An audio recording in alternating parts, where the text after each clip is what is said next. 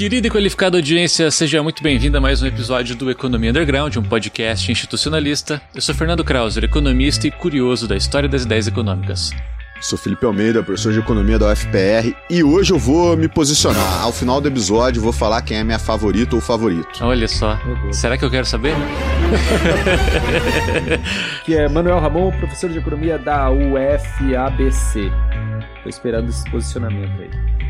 Olá, meu nome é Maríndia, eu sou professora de economia na Universidade Federal do Paraná e eu vou aguentar até o fim, hein? podcast para ouvir quem que é fa a favorita. Algo me diz que é favorita. Agora eu vou ficar ansioso até o fim desse episódio. Já era a gravação, não tem jeito mais.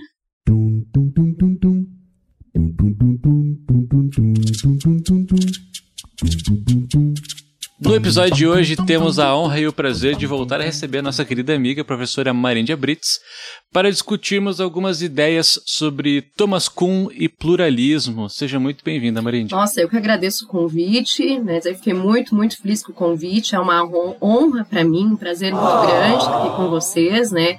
Com meu querido orientador, Felipe Almeida, né? Fazer aqui agradecimentos públicos para ele, que foi com certeza a melhor oh, escolha da minha já. vida, claro, já estou puxando saco, né? Acabou de chegar. vida desgraçada. É, juntamente com o professor Manuel Ramon, também é um prazer muito grande, com o Fernando. É, o Fernando ele tá aí, fazer o quê? Não, é que eu tenho ter que falar mal do Fernando, porque, né, no final teremos uma revelação aqui. É. Eu vou terminar, vou terminar com essa rivalidade hoje. Hoje eu termino. Vamos ver. É.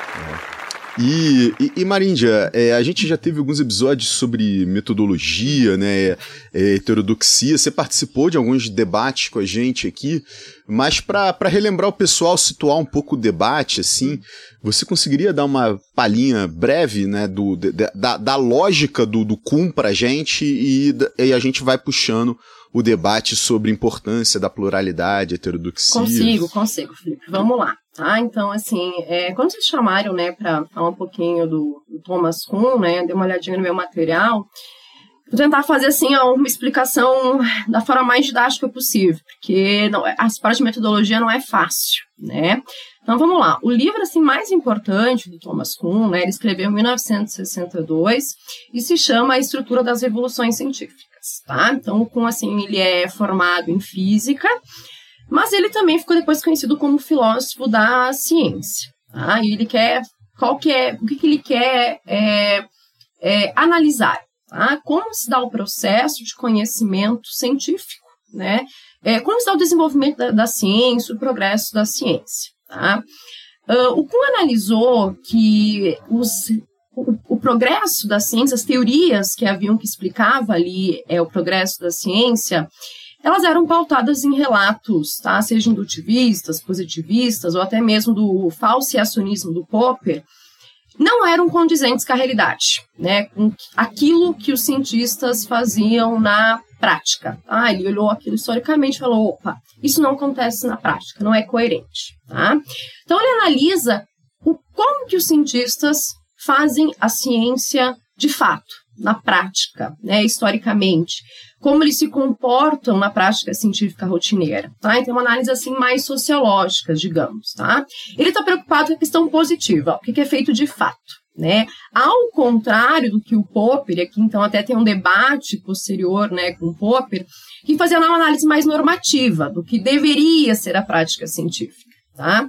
Então a gente tinha lá a base do falseacionismo. Então, olha, as teorias eram refutadas e substituídas. Kuhn, isso não acontecia. Tá? A prática científica mostrava que, na verdade, é, os cientistas eles protegiam as suas teorias, eles preservavam suas teorias da crítica tá? e blindavam, inclusive, a refutação. Esse falsacionismo do Popper, então, era como se houvesse o quê? Um estado permanente de revolução, né? O Kuhn até ele não é totalmente contra. Ele vai dizer, olha, o falcionismo, esse estado permanente de revolução, né, é exceção na ciência. Na prática isso não acontece, tá? Daí ele vem com a teoria dele. O que, que acontece? A gente tem períodos tá, é, de ciência que ele chama de ciência normal, né? São longos períodos de continuidade, tá? E que são esporadicamente, é, digamos assim, há uma ruptura esporádica, né? Que é onde ocorre a evolução científica. Tá? Mas vamos caracterizar um pouquinho o que é essa ciência normal. Né? A ciência normal seria onde a gente tem o estabelecimento de um paradigma científico. Tá? Ele é um período na qual, onde os cientistas eles vão compartilhar de um paradigma em comum né? e vão acumular um conhecimento. Quando surgem anomalias, que seriam o quê? questionamentos onde esse paradigma é, ele não responde mais, né, uma acumulação de paradigmas, Aí a gente tem o quê? A revolução científica, né? Esse período que acontece de ruptura em termos do paradigma anterior. Então, o progresso científico, né, o, o, é, o processo de conhecimento científico, de mudança científica, ocorre através da revolução, que é a substituição completa de um paradigma científico pelo outro. Não sei se eu consegui aí fazer um resumo. Era mais ou menos isso. Ah, tá ótimo. Tá ótimo. O que tá passando na minha cabeça agora é o seguinte: se a gente não devia entregar a economia underground para você e pro Tito. É isso que eu tô pensando né? também. Porque, Pô, e agora como é que Nossa, fala com uma clareza, uma dicção boa. né? Aí a gente fica aqui gaguejando e se perdendo no meio de raciocínio e tal. Talvez o melhor que a gente possa fazer é abandonar. Não, Exato. discordo, discordo. Né? Eu não sou boa pra, pra voz locutora de rádio, não. Não, não, não. Você tá com uma didática, tá, tá, tá redonda, didática, tá, tá fantástico. É, parece até professora. Olha, né? Mas é que eu aprendi. Aqui, ó, não que eu esteja puxando saco, mas é que eu aprendi com o melhor, né? Não, não tá puxando saco, não. Eu vou me retirar tá, porque aqui tá um negócio muito assim. Tô por fora, realmente. Manu, Manu, deixa me elogiar de vez em quando. Aqui, a, a, audiência já te elogia ao extremo. Eu e o Fernando, a gente nunca é elogiado. Quando elogiam a gente, deixa elogiar, cara.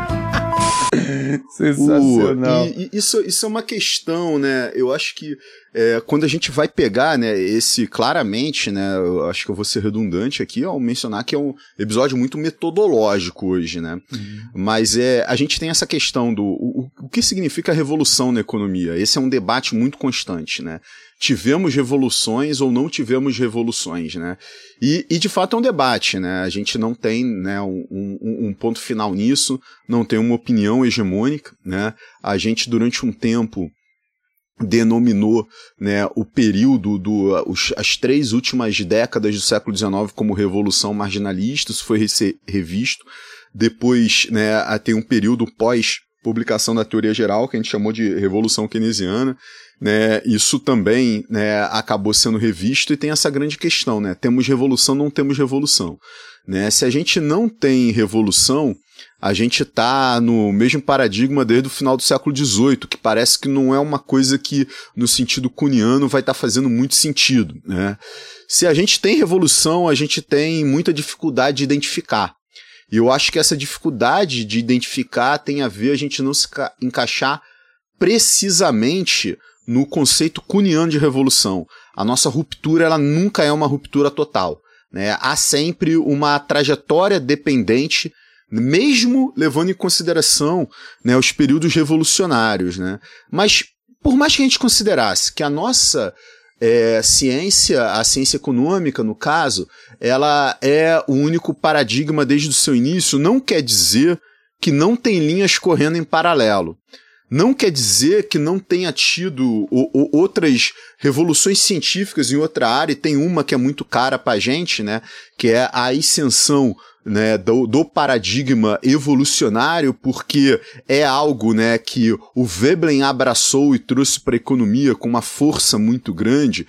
E, pessoal, eu tô. Depois daquele episódio que a gente fez sobre a interdisciplinaridade no Veblen, aliás, o episódio foi um sucesso total, né? Todo mundo elogiando Só e pra caramba. O microfone do Manu. É, né? É porque não dá para entregar eu vou fazer uma perfeita. tatuagem escrita, só faltou o microfone do Manu. Se, é. se a gente entrega a coisa perfeita, a gente começa a ser cobrado por causa disso. É né? verdade. Então tinha que ter entregar alguma coisa. Propositadamente o Manu desconectou o, tele, o microfone dele. Exatamente. É uma estratégia, é, uma Obrigado. estratégia. Obrigado, Felipe, né, de... boa desculpa para mim. E, então, desde dali, eu, eu, eu tô começando a me questionar se o Veblen, de fato, não é o único evolucionário na ciência econômica. Uhum. Né, do, do método tal. As outras As outras abordagens, elas têm um, um, dinamismo, ela tem outro caráter. Eu não sei se é evolucionário ou não, mas isso é uma grande questão. Talvez um dia a gente possa voltar aqui para discutir esse ponto. Acho que é relevante pra caramba. Mas a, a grande questão é o Kuhn estabelece essa lógica de paradigma, estabelece a noção de, de ciência normal e o que foge à ciência normal. E ele fala que, olha, a, a, a ciência, é assim que a ciência evolui. Vai ter um pensamento mainstream, vai ter um pensamento heterodoxo. Vai ter situações que vão ser situações plurais, né? Então esse nosso embate, né, que a gente vê na ciência econômica de um mainstream se protegendo demais, gerando aquela cheia do mainstream e tal, é um movimento que a gente entende como um movimento de, olha, eu sou o, o paradigma que está estabelecido, eu quero continuar com o paradigma estabelecido, e a gente vê as outras abordagens enfatizando a sua importância. Cara, isso é normal, isso é natural que aconteça né, na evolução da ciência. Né? Nenhuma ciência ela vai ser uma ciência tão uniforme. Professor Manu, você que está sendo muito questionado né, por questões associadas ao seu microfone, mas que já está no passado. Já está muito no Todo passado. Todo mundo já esqueceu. Já está esquecido. Todo mundo já esqueceu. Bola para frente. Tá Faz sim. Tá. Pode continuar. Não, Faz e, e ele tá dentro de um de... túnel de um restaurante, acho que a Maríndia nem, nem sabe por que é, disso. É, eu tava olhando aqui, a Maríndia não... agora tá percebendo as condições que o Manu grava. Ai, agora ai, tá ai. percebendo isso. Não, eu também Quem tenho o problema sabe? do trem aqui. Vamos ver se o trem não vai passar aqui daqui uns 10, 15 Não, mas minutos. aí é patrocínio nosso. Patrocínio, né? ah. Não, já está acostumada com o trem É. já. Não, eu, eu- o pessoal não tá vendo, né? Mas eu tô, tipo, eu, eu coloquei um papel em volta da minha câmera pra um pouco bloquear a luz que vem está atrás de mim, que me deixa totalmente na sombra. E Coisa de cineasta. Coisa, coisa de cineasta, tá ficando bom. Pessoal, assim, Kuhn serve pra nós? Kuhn serve pra heterodoxia? Essa é uma pergunta. É, o Kuhn é boa a referência do Kuhn para economistas pluralistas heterodoxos? Porque a gente está, a Maríndia explicou, é, eu acho que foi, o Kuhn tem uma importância fundamental que é muito porque a gente, a gente chega no Kuhn, gosta do Kuhn, e aí depois fala, mas ele é útil mesmo? Porque, assim, em termos, vamos falar, é, o Kuhn é um cara que dá uma contribuição para a filosofia da ciência e para a sociologia da ciência. Então é o cara que junta as duas coisas. O que, que ele está dizendo? É, ele é um antidiferenciacionista. No sentido que ele está dizendo, os aspectos social, sociais da construção da ciência também são os aspectos do conteúdo da ciência. Né? Não é que existem os aspectos sociais e a ciência tem que ser protegida da sociedade. Né? Aqui, a- ou seja, as questões sociais não podem é, é, afetar o conteúdo da ciência. Nós temos que proteger a ciência. Que era assim que se via antes do Kuhn. Né? A- a- as- os aspectos sociais atrapalham o fazer científico. E o Kuhn está falando, não, a própria ciência é um fazer social. né? O conteúdo científico, na verdade, é social. E nós olhamos isso e falamos, não, é isso aí, sensacional. A gente, de alguma cer- certa maneira, está dizendo, olha, a- o que está sendo feito na ciência é um acordo entre cientistas. É isso ci- ciência. É um acordo entre cientistas. Ciência normal é isso. Né? Então, é, ou seja, ele é antidiferenciacionista porque ele para de diferenciar o social das- do conteúdo, né? As duas coisas. E nós achamos isso de uma coisa forma é sedutor, né? Porque a gente fala, "Ah, vamos falar com um ortodoxo e a gente vai falar para eles, olha, na verdade você está fazendo, você faz isso e todo mundo do seu grupo fazem isso, porque essa é uma característica da ciência. Na verdade, não é que isso é mais, é, vamos dizer, técnico, né? É que vocês decidiram que ia ser assim, né? E não tem nada para além disso, né? É, até a própria ideia de progresso na ciência é meio estranha no Kuhn, né? Mas isso é outra discussão. É teleológico, né? É, a ideia de que as coisas vão. Sempre você vai resol- resolvendo problemas, cada vez mais resolvendo mais problemas, e pode chegar a algo que, que no, no, no, no Popper é muito claro, né? Ele não fala que vai chegar na verdade nunca. O Popper não vai falar vai chegar na verdade. Mas sempre vai se resolvendo. Os problemas vão sempre se resolvendo. Nós também gostamos do Kuhn por quê? Porque ele tira esse cientista heróico, do Popper, né? Que acorda todo dia e vai falsear a teoria do amigo, né? Vida é, desgraçada. É, né? Não é muito parecido, não é muito parecido com, com, com o, o, empresário chumpeteriano, né? É verdade. É muito parecido, né? O cara que vai lá e cria algo novo, né? E ele tem um prêmio por criar. Todo dia ele acorda para criar algo novo, né? Uma destruição criativa, né? É o empresário chumpeteriano, ele é tão heróico quanto o cientista popperiano. Né? O, o, mas o cientista o sujeito... popperiano, eu, eu acho que ele é mais heróico, né? Porque o Schumpeter... É, é, que ele realmente acorda todo dia é. pra, é. pra, pra falsear. É, exato, é exato. É o vi... Schumpeter... É uma visão extremamente instrumental do fazer ciência. Uhum. E o que o Kuhn fala, não, tem cerimonialismos aqui também, que é justamente uhum. essa defesa do paradigma científico, né?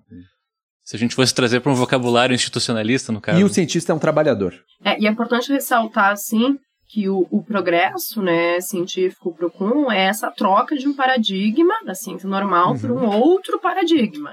Então, assim, paradigma. não há dois paradigmas funcionando de forma concomitante, né? É, e, há... e, não há ideia de esse paradigma chegando a uma verdade, né? Essas substituições de paradigma chegando a uma verdade. Esse, esse seria a ideia do progresso, né? Ele não tem isso. Mas há a noção é, de superação, né? Há a noção de superação há noção de superação, mas não de verdade. Assim, não é que um paradigma uhum. ele é mais verdadeiro que o outro. Ele só uhum. consegue, digamos assim, explicar de forma mais adequada os problemas que estão surgindo, que estão ali.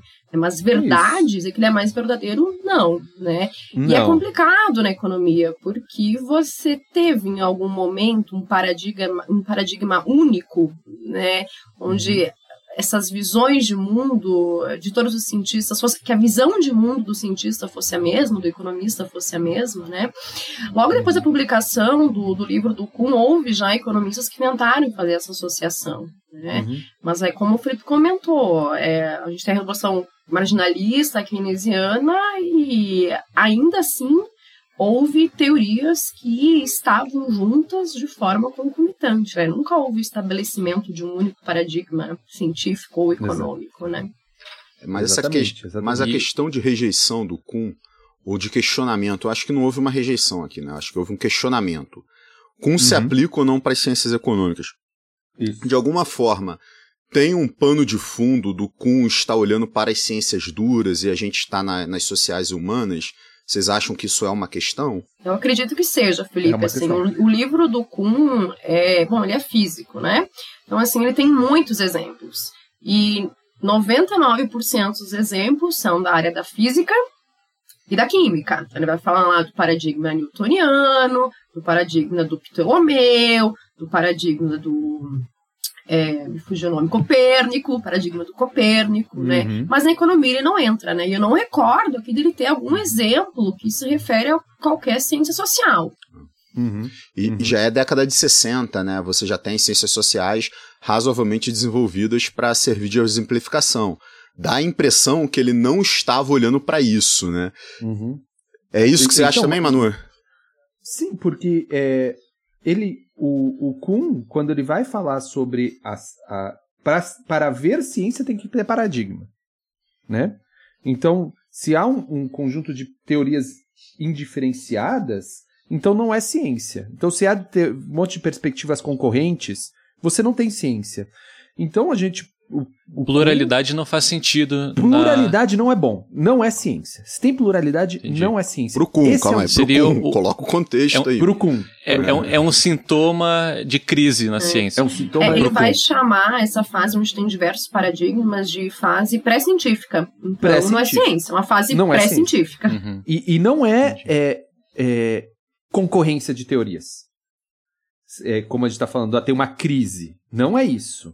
Né? Não é crise, é não ciência, é pré-ciência. Crise é ciência. Entendi. Se tem crise, tem ciência, porque emerge um paradigma. Né? Mas se não tem o primeiro paradigma, então não é.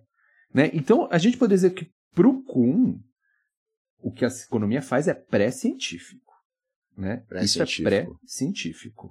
Né? Esse, esse é um ponto importante. O, pra, esse é, eu acho que é uma discussão que a gente tem que fazer. É bom o Kuhn para pensar pluralismo na economia? É bom para expressar pluralismo em qualquer disciplina. Porque a gente fala de pluralismo na economia, porque nós convivemos com um monte de perspectivas diferentes, mas, por exemplo, hoje em dia, a física ela é pluralista. porque ela tem pelo menos duas correntes que não tem nada a ver uma com a outra, né, dos grandes corpos, dos pequenos corpos, e elas têm perspectivas teóricas científicas completamente diferentes, e é física, né? O Kuhn não, vai, não vai fazer esse, esses exemplos. A biologia é a mesma coisa, né? Então você tem é, é, em diferentes disciplinas científicas, ou seja, eu vou melhorar fazendo aquela adaptação, né? É, o que os cientistas fazem, o que os cientistas fazem, se ciência é o que os cientistas fazem, é, não são todas as ciências que são cunianas, né? Que conseguem se adaptar ao Kuhn hoje em dia. Né? Porque eu acho que está muito uma questão de resolver problemas específicos, e aí você vai usar o que você tem para resolver aquele problema, né? E muitas vezes, dentro de diferentes ciências, você usa coisas completamente diferentes. E a economia é isso, né? A economia basicamente é isso. E você, Fernandão? Eu, eu tô virando, eu tô virando moderador, né? Eu tô virando tá, moderador. Tá. E você, Fernandão? O que, que, que, que, você acha dessa perspectiva? Esse é um teste para depois ele dar o veredito dele no, no fim do episódio. É, né? é possível, eu, é, vocês essa, estão eu, sob é, avaliação, vocês estão sob é, avaliação. É, possível ser pluralista o... e cuniano? Essa é a pergunta. Então, nesse sentido, o que a gente já meio que falou que é difícil, né? Para não dizer que não tem como. Mas tem uma outra coisa que me chama a atenção nessa fala, né, de é, substituição, né, nesse, nesse modo é, de perceber mudança, é, que ele parece, e aí eu não sei se existe esse antagonismo ou não, mas ele parece muito mais dialético do que cumulativo. Hum. E se a gente reparar o modo como a gente organiza o nosso conhecimento, talvez você estabelecer essa relação dialética de substituibilidade hum. ao invés de cumulatividade isso gera esse tipo de viés uh, de análise, né, de que uma coisa está indo lá para substituir a outra porque foi melhor, uh, foi mais bem sucedida uhum. em relação ao que tinha antes, né. E eu acho que talvez para as ciências de um modo geral isso pode ser uma perspectiva uh, talvez não tão precisa de descrever como essas mudanças estão acontecendo ao longo do tempo, né. Não sei se vocês acham que tem algo nesse sentido também para ser explorado nessa perspectiva do Kuhn. O próprio Kuhn dá um certo exemplo sobre isso para mostrar que não há cumulatividade, né? Porque ele vai falar Copérnico, Newton, e vai falar, olha, jogou tudo fora, né? Não, não tem nada do anterior que, que é aproveitável. A gente jogou tudo uhum. no lixo, né? Então não tem cumulatividade, né? Não sei. Por aí. Eu né? acho que a ideia de cumulatividade ocorre durante o período de ciência normal. Né? Fala, olha, nesse momento é, os cientistas vão acumulando conhecimento. Né? Então, assim, é, ele faz uma analogia até muito bacana que ele fala que no período de ciência normal o que a gente tem é a resolução, a solução de um quebra-cabeça.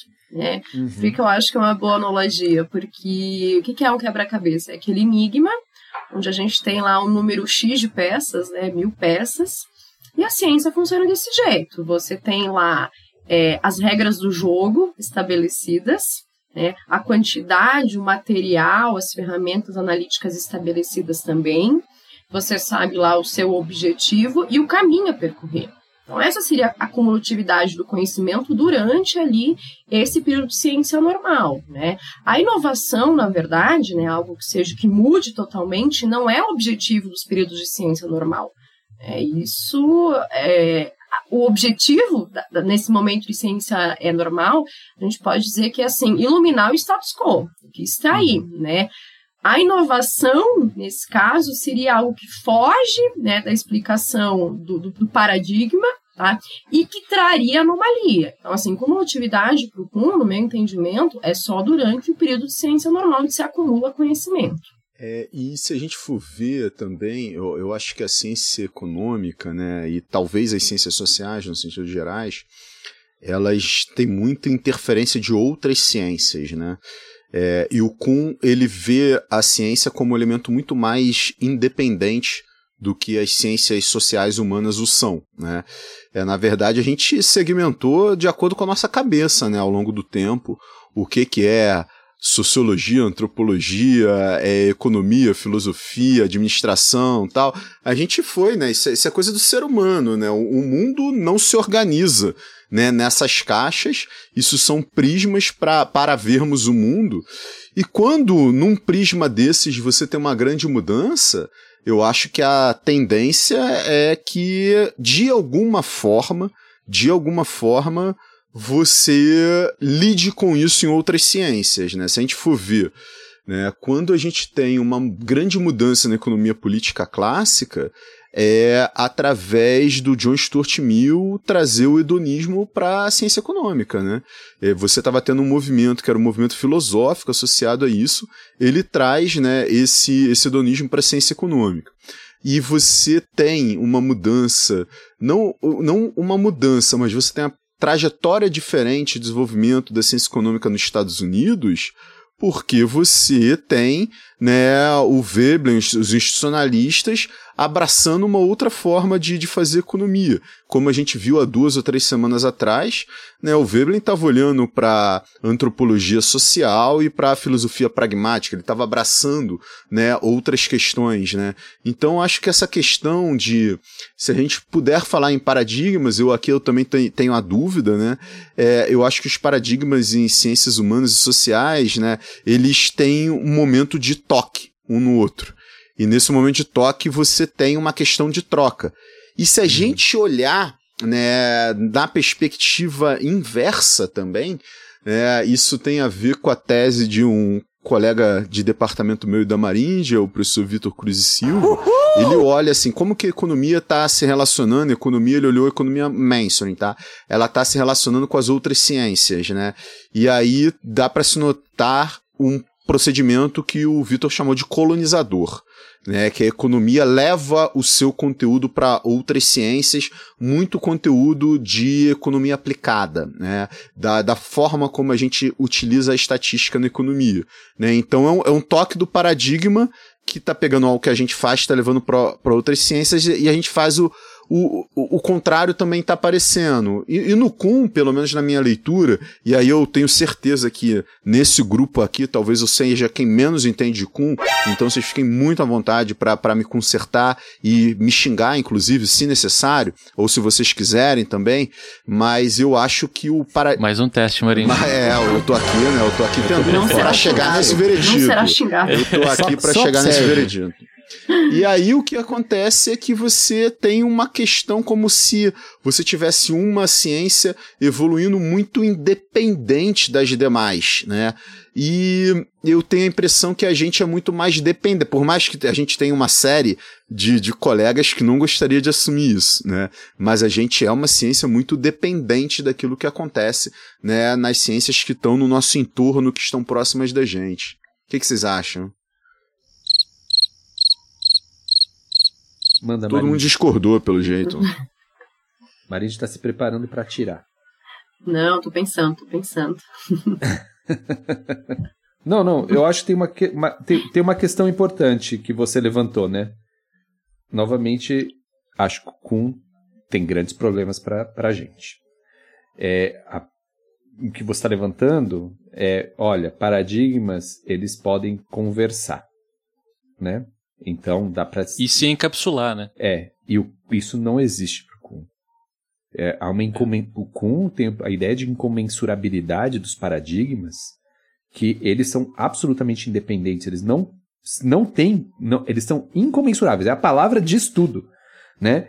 É, e ele nem está pensando em essa essa polinização cruzada, né, de diferentes paradigmas, de diferentes áreas, né, se ele, olha, nem na mesma área, um paradigma substitui o outro, incomensurável. Não tem diálogo, né? Na mesma área. Então imagine de outras áreas, tipo.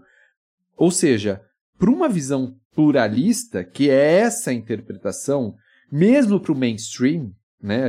O mainstream vai se dizer pluralista hoje em dia, porque ele vai dizer: olha, eu estou me abastecendo de coisas de diversas áreas aqui. Né? Eu sou pluralista. É... Não serve para o. Né? O Kun, na verdade, o Kun não serve. Então, eu acho que tudo que você falou tem sentido, mas não tem sentido no Kun. tem sentido no como a ciência é feita hoje em dia, como a economia é feita hoje em dia. Uhum. E o Kun não, ele vira uma pedra no meio do caminho para a gente entender a ciência, sabe? Entender como a economia é feita, entender essa é, polinização, é, esse é, cruzamento de perspectivas, entender colonização, né, a ciência colonizando outras disciplinas. O Kuhn não ajuda, né? O Kuhn não ajuda. Né? Então, tem um Kuhn que, nos, que a gente adora, que é o Kuhn que diz: cara, a ciência, o que é feito na ciência tem um conteúdo social, né? Tem esse cerimonialismo que o Fernando está falando, né? É encapsulamento, né? Por, por, por é isso. Quem tem mais poder, é você, é, é, é, você tem uma tendência a, não discutir as bases daquilo que está fazendo, só aplicar, resolver os puzzles da Maríndia, né? Então é isso, vamos fazer o quebra-cabeça, né? Eu não quero saber o que está acontecendo, eu só quero resolver aplicar. Quando dá, quando dá errado, quando eu vejo, quando eu fiz um teste deu errado, eu não falo assim, nossa, a ciência. A teoria tá errada. Eu falo, eu tô errado. O mundo tá errado. Não é, eu tô errado. Alguém tá errado. A teoria nunca pode estar errada. Dentro do paradigma se parte do princípio que ele está correto. Né? Não é exploratório. É, ou, ou, ou, você cria um número de axiomas tão grande que no fim das contas você está descrevendo qualquer coisa menos a realidade. Pode ser. É. Mas Aí veja, você nunca está errado, mas você também não está explicando nada, entendeu? É, mas você não pode. É. Mas é, o, ponto é basicamente esse, né? Nós gostamos do, de uma coisa do Kuhn, que é muito interessante, que joga na cara dos nossos amigos que acham que estão fazendo que a ciência é progresso, é verdade e que está cada vez mais lá e quem não está trabalhando para chegar nessa verdade é, tem que ser eliminado, né? Essa ideia é, antiga e mal feita de ciência que tem muito dentro da economia, né? É, é uma alegria para a gente ver um, um filósofo da ciência falando não, é tudo social isso aí. Né? Eles fazem isso porque eles aprenderam isso e eles querem trabalhar dentro daquilo. Não espere a revolução desses caras. Só quando tipo, a água estiver batendo muito na bunda, eles vão fazer alguma coisa, né? Que, que é uma crise. Mas para pensar uma economia pluralista, ou qualquer disciplina pluralista que se abasteça de coisas diferentes, que seja exploratória, que busque resolver problemas que estão aparecendo, os problemas do mundo, do momento, é, e um tanto quanto revolucionária, no sentido que para o revolucionário é um período e não sei quantos mil anos que vai acontecer. Não, não mil, né? Mas é questão de secular, né? É... Uhum. Não é legal. não é legal. É, eu tento também concordar com o Felipe, assim, né? Tem ali a tese da incomensurabilidade. Então, assim, um paradigma é, é totalmente diferente do outro, né? Eu ressalto que, inclusive, a linguagem muda. Então, assim, você pode trabalhar com as mesmas palavras, mas o conceito da, da, da palavra muda né? É, então, a visão de mundo do cientista se modifica. Ah, sei lá, se o cientista ele tem lá uma visão de mundo, que o mundo é mecânico, por exemplo, vai ver o mundo como uma máquina, né? Pois seria, há um novo paradigma, a gente tem lá uma visão de, de mundo de, de átomo, por exemplo, ele vai considerar que o mundo é feito lá de partículas básicas indivisíveis. E aí, como a gente está falando de pluralismo também, me parece mais condizente com a economia, tá? Podem discordar, né? Agora, né, mesma coisa que o Felipe falou, podem discordar de mim, seria o Caldwell, né? Que ele defende lá o pluralismo da economia, tá? O pluralismo de forma geral, e na economia, inclusive. Então, assim, até o livro dele se chama Behind Positivism, ou seja, além do positivismo. Ele não está preocupado com o critério de demarcação do que é ciência ou não. Né? Assim, critério de marcação como se a gente desenhasse uma reta e colocasse acima o que é ciência, embaixo o que não é ciência. É, Para ele, qual que é a questão metodológica da, é, é, da ciência, da, da economia? Né? É você analisar é, as teorias, né, compreendê-las com o objetivo de tentar melhorar. Tá? Não tem ali um critério de demarcação do que é a não ciência, são várias abordagens, independente do método que você utiliza, seja através da análise retórica, descritivo, é, é, procurar o quê? Fazer análises críticas. E crítica aqui, eu não digo no sentido negativo, mas de apontar também os pontos positivos e as limitações da teoria. Então, elas vão ali é, existir né, de forma é, concomitante. E aí uma coisa que, que começa a surgir, né? A gente pode compreender né, todo esse movimento intelectual que surge aí na década de, de 60, basicamente, né, que o, do qual o Kuhn faz parte como pessoas que estão teorizando a história da ciência. Né? E, se, e aí a grande, o grande ponto é, será que a gente pode generalizar a história né, de, de todas as ciências? ou cada ciência vai ter a sua história específica, né? Se cada ciência vai ter a sua história específica, em economia a gente tem um acerto muito grande, porque a gente estuda bastante, pelo menos aqui no Brasil, né? Pelo menos nas universidades nas quais nós estamos, história do pensamento econômico, né? A gente está estudando, assim, a evolução da nossa ciência, o que vai mod se modificando nessa ciência e por quê. A gente está indo para um elemento mais específico. Se a gente vai para um elemento mais geral, né, a gente vai perder algumas coisas, a gente vai perder algumas nuances. Ou a gente vai olhar mais por um lado, assim, sabe? E aí, quando hoje em dia eu já fui muito, muito fã, assim, desses metodólogos e tudo, assim, achei. Eu lembro a primeira vez que eu li com ali na graduação, que tinha né, uma disciplina de metodologia, né? Obrigatório, todo mundo tinha que fazer. Né? Eu lembro quando o professor passou né, a Thomas Kuhn para a gente ler, assim, foi uma coisa meio, meio chocante ficar refletindo sobre aquilo, né? Mas com o tempo, com o amadurecimento, com outras leituras, né, com entender mais da própria evolução da, da ciência econômica é, e te tá estudando mais outras coisas, eu, eu vejo muito né? Aí um, o Manu vai ter propriedade para falar sobre isso e ver se eu tô ficando louco ou não. Eu sou louco! Né? Que eu vejo muito a, essa proposta né, de você faz, traçar uma lógica de todas as ciências, como aquela proposta do Geoffrey Hodgson de você ter um evolucionismo que vai ser aplicado para todas as ciências. E aí você tem que definir critérios de cada uma delas, né? Mas eu acho que o Hodgson ele ainda conseguiu ir um pouco mais à frente, porque o Hodgson ele enfatiza né, essa questão de que a aplicabilidade vai ser importante. Vai ser importante você olhar para o objeto. E quando você pega o Kuhn, né, ele está apl aplicando como é, é, essa é, é a lógica das ciências, assim. Então, pessoal, olha, para vocês não falarem que teve um episódio que eu mencionei o Hodgson, eu não fui elogioso está aí, né, esse meu comentário. Manu, você acha que faz sentido essa questão da gente pensar no, no darwinismo generalizado do Hodgson e uma questão meio cuniana como elementos meio me, muito abrangentes de mesma natureza? Você acha que eu estou querendo comparar coisas muito diferentes? É a pergunta é genuína mesmo, cara. Não, eu não, não tenho o resposta. O Felipe fala isso. isso. mas o meu malvado favorito 3 tá na pauta já para essa temporada. não, mas, na, mas no, o, o, spoiler, spoiler, meu malvado favorito 3 vão ser textos. Tem textos elogiosos ao Hodgson. E tem textos mais críticos. É assim, tem textos elogiosos ao Hodgson. E tem o meu texto lá também. não, Desculpa é... interromper, Manu, vai lá. Não, não, tem sentido. Eu, assim. Ah, é, dói, assim, no coração, mas. Porque eu estudei isso um tempo, né? E eu fui convencido. Todo mundo depois... erra, professor.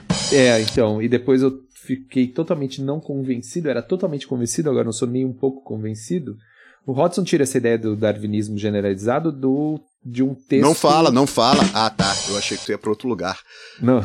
Ele, ele, tira do, do Richard Dawkins. Ele tem um texto chamado Darwinismo Universal.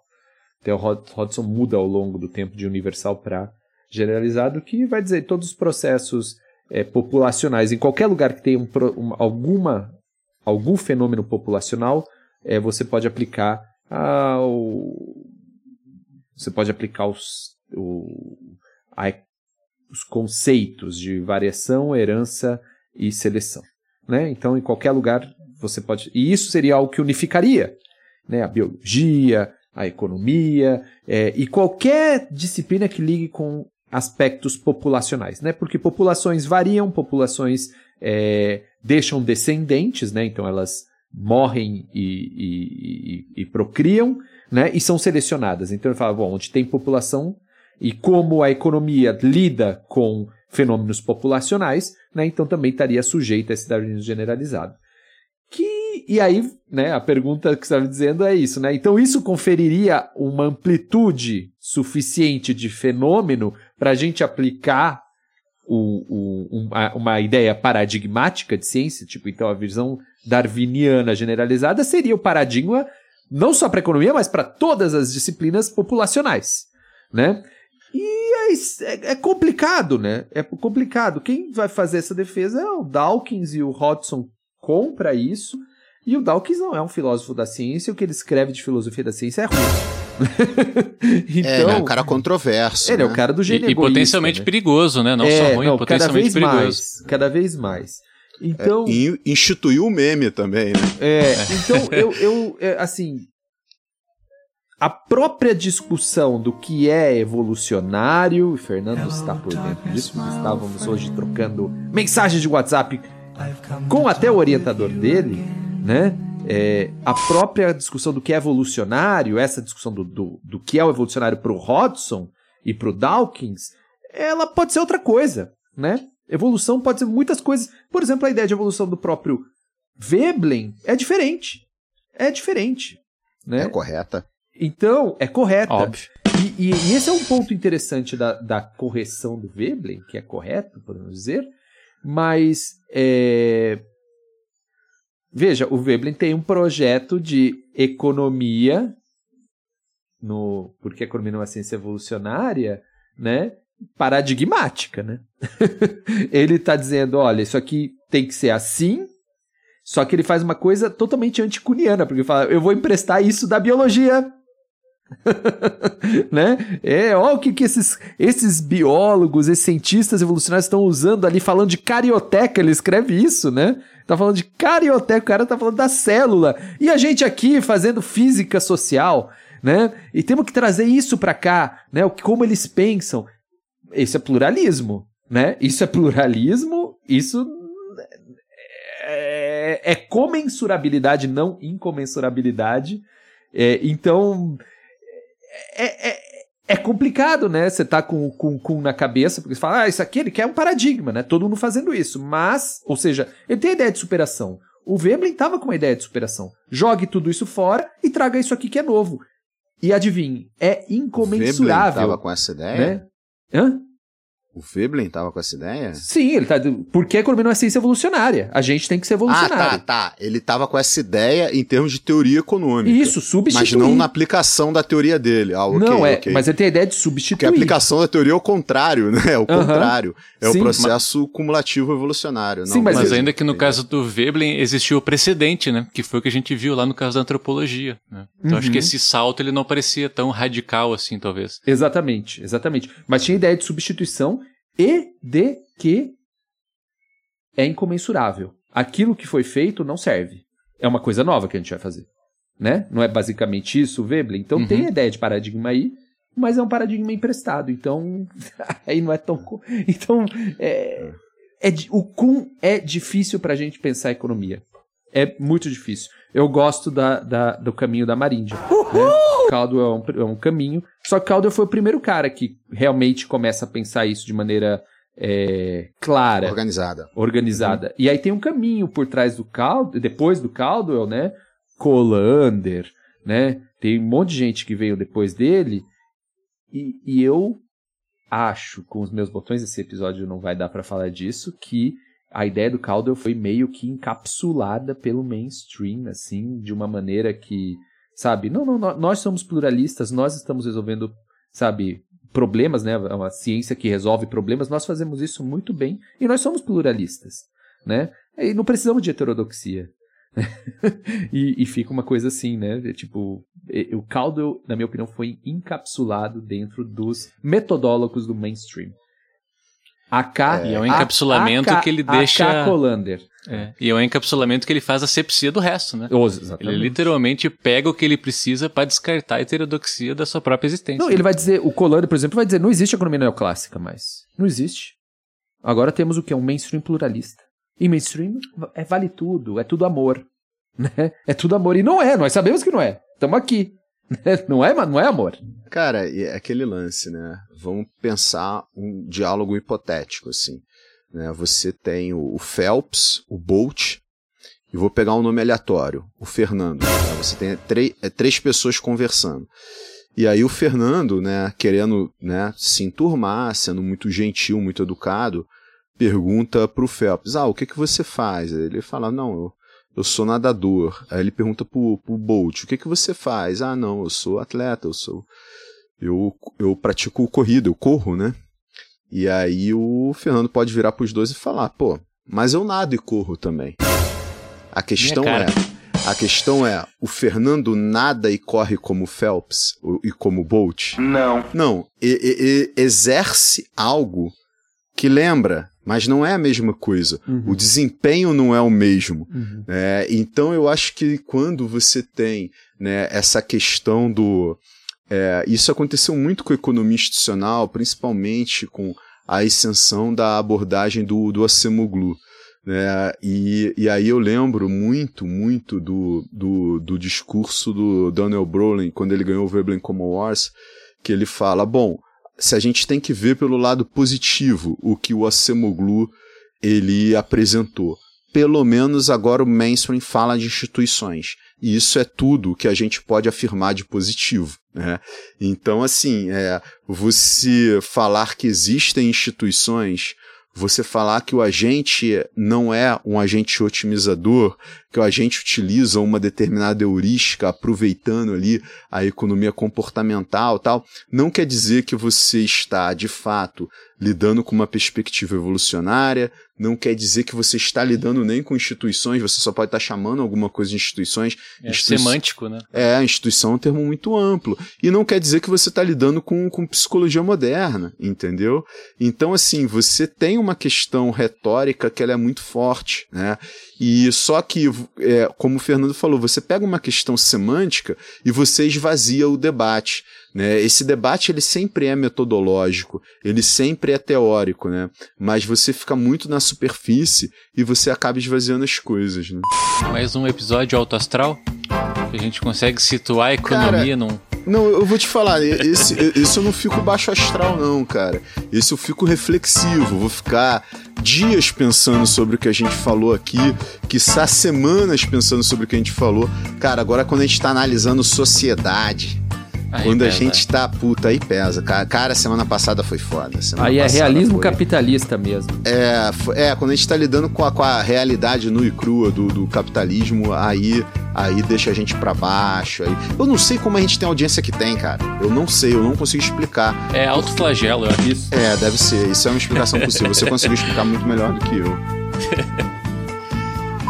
Uh, Marindes, tem mais alguma consideração para a gente não, fechar? Só agora é, o, o, Manuel e o Felipe comentando, né, me veio a cabeça realmente essa questão do mainstream pluralista, né. É, bom, se a gente tem então que a economia neoclássica morreu, né, de acordo com o Colano, se a gente toma isso como dado, realmente a gente tem economia comportamental, a gente tem teoria dos jogos evolucionária, a gente tem é, economia da complexidade, né?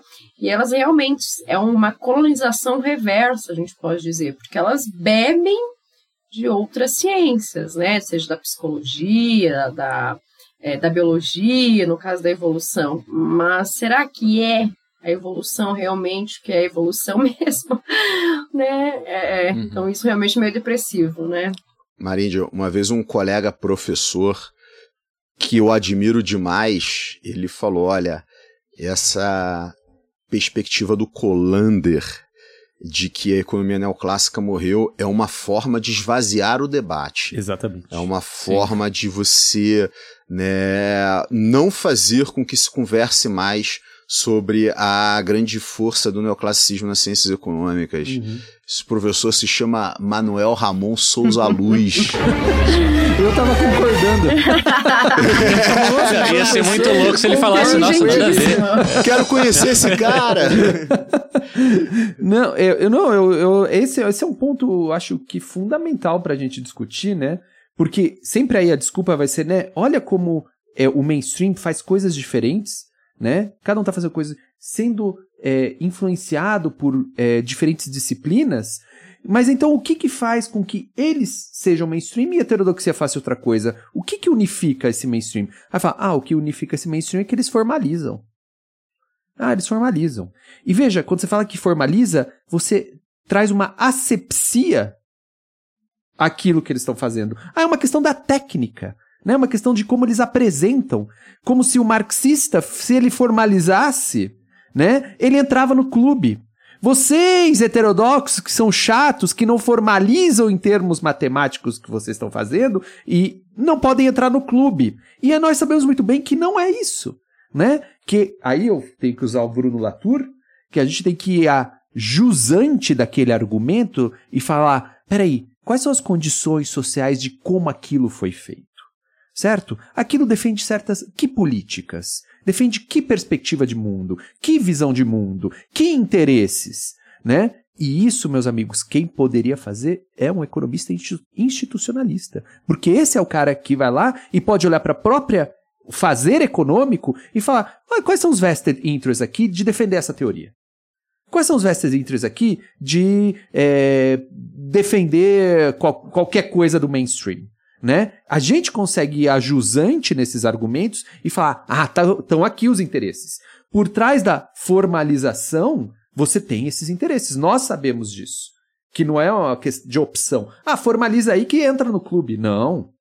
Não é um clube pluralista assim.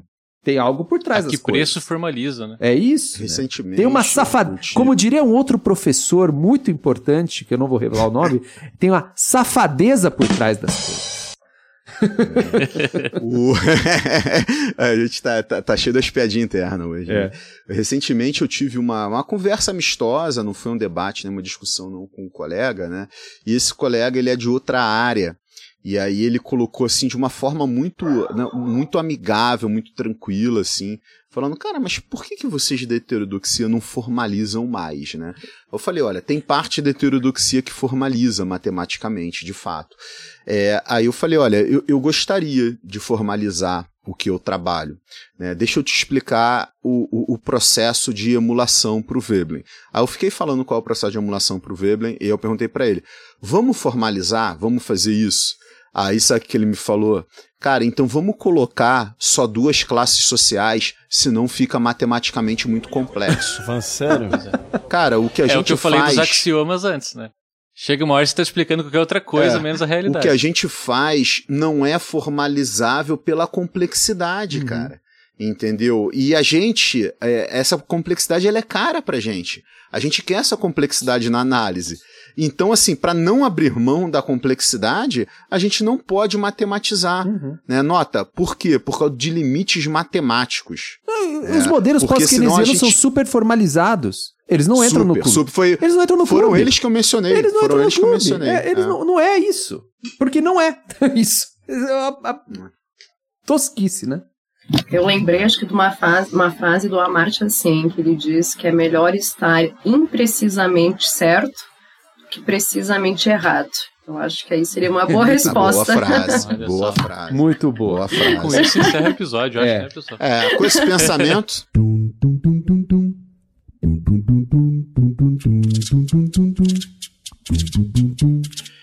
Eu quero lembrar a nossa audiência que nós estamos no Instagram, lá nós somos arroba economia underground e também estamos disponíveis para você mandar seu contato por comentários lá uh, nos episódios do Spotify.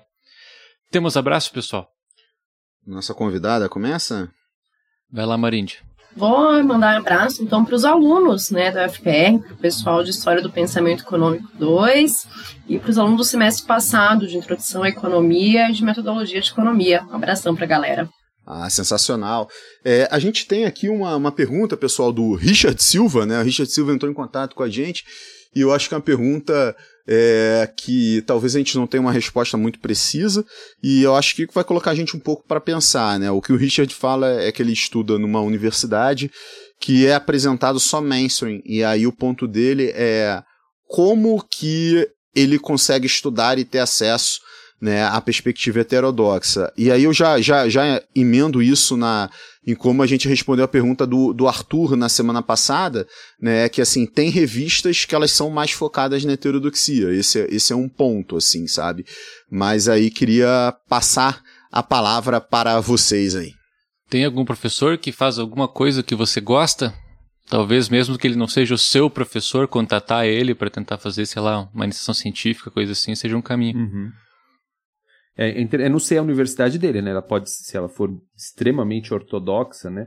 É que assim, as graduações elas são ortodoxas por uma decisão. É, é, é pedágio. É, tem né? um pedágio ali. E, e, algumas graduações sim podem ter é, um conjunto de disciplinas que não são. Né? Que, então são, essas são as boas graduações. Quando for escolher, você já dá uma consultada sobre isso.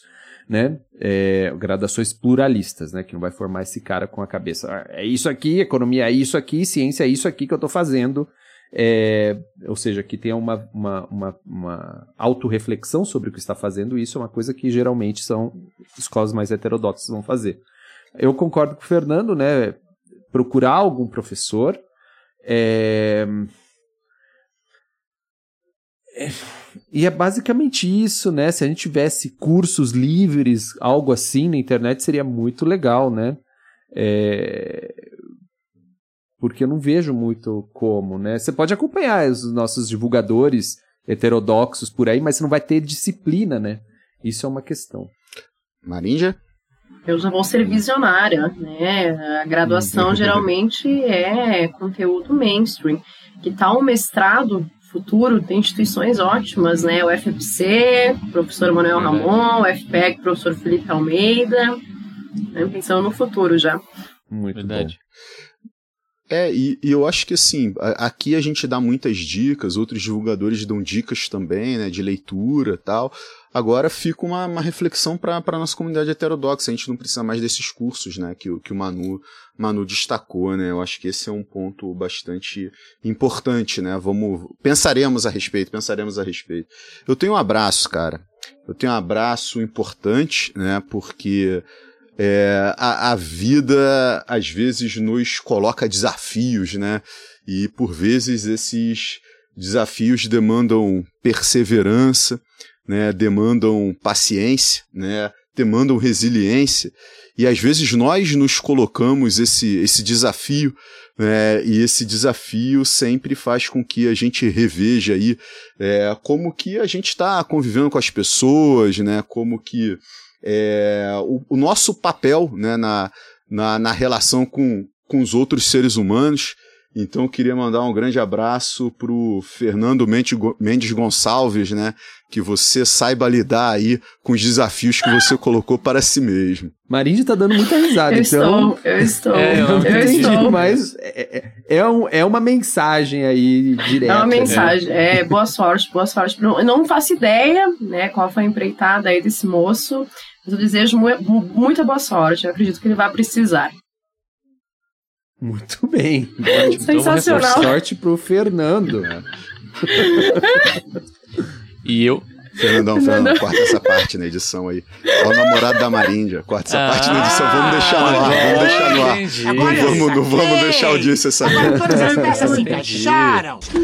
Tá, então- então tem que ficar, ué. Fica, fica, pode ficar. Pô, querendo E fazer um aproveitando o ensejo dos abraços, quero mandar um abraço aqui pro meu ex-querido orientador, Felipe Almeida, uma pessoa sempre muito querida. Ah, tem minha compromisso ali do início então. do episódio, né?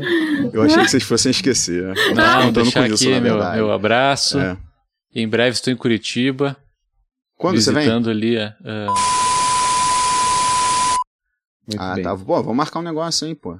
É, vamos, né? Que da última vez que eu tive aí, ele fez com doce, não sei o que, eu não falei mais nada também. Cara, eu Então, tava agora- doente, brother. Eu tava de Não, cama, é sempre cheio caralho. de desculpa, Uhum. cheio de desculpa. É. Vai e tá, aí eu vai fui tá lá, do. Voltar. Vamos, vamos aí eu fui lá, aí, trancaram a. Isabela no quarto, não deixaram eu ver a guria. Ah, aí a Marinha já foi dois dias depois, tava no colo da Marinha. Ela se Ah, assusta beleza. fácil, porra. Ela Tá se bom, assusta beleza. fácil. Tá bom. ó ciúmes, ó ciúmes. Eu tenho um abraço pra minha turma de EDS. Estrutura Dinâmica Social. EDS é o que, Estrutura? Dinâmica Social. Tudo é abreviado no Tudo. FABC, né? Estrutura Dinâmica Social. Introdução à Sociologia. Weber, Marx e Durkheim. Ah, Um quadrimestre Ah, que legal, maravilhoso. massa. E Muito um legal. abraço para, já que vocês estão abraçando o, orienta- o orientador, eu também mando um abraço para o meu ex-orientador, Paulo Sérgio Fracalanza, né? Que tivemos. Olha só, eu tenho concorrência de todos Ele os está me lados. provocando ali com as questões evolucionárias darwinianas ali, falando, não, mas o Darwin aqui apareceu isso, apareceu outro. Fracalanza, faça o Darwin que você quer. Construa o Darwin Ó. que você quiser. T- Tanto é que se você voltar ali na conversa, eu não falei nada, eu só Só fiquei olhando. olhando. E a gente vai chamá-lo de Darwin Alafraca. Darwin ela Vai ser- exatamente. Vai ser isso aí. Calma aí, que agora eu também tenho que mandar um grande abraço pro professor Oscar Ferro. Pô, senão, senão vai parecer que, que existe uma celeuma, alguma coisa assim. Muito bom, muito bom. E a preferência aí, Felipe, qual que é mesmo? Eu prefiro o Manu. Obrigado, Oh. pessoal. Correndo por comendo por fora. Fernando, quando vier no feriado, vamos só eu e você sair pra beber. Deixa o Felipe, vamos poder falar Vamos, mal daí. Vamos. Aí tá Boa, muito bom. Mas vocês viram? Não, o Manu tava reclamando que ele não foi elogiado e tal. Ele tá merecendo um Não carinho. reclamei Mas, disso. ó, todas Tá todo, vocês três moram no meu coração. Vocês fazem a minha vida melhor. Vocês Ah, que bom. sintam-se os três abraçados. Muito bom. Eu, vou- eu vou salvar a audiência dessa conversa toda. Desejar a todos uma ótima semana e até, semana que vem. Até Falou, pessoal. Até um grande mais, abraço. Até semana que pessoal. vem. Obrigado. Este episódio contém trecho de The Sound of Silence, de Simon e Garfunkel, e também contém inserções de Futurama, Fred, Gil Away e Pelé.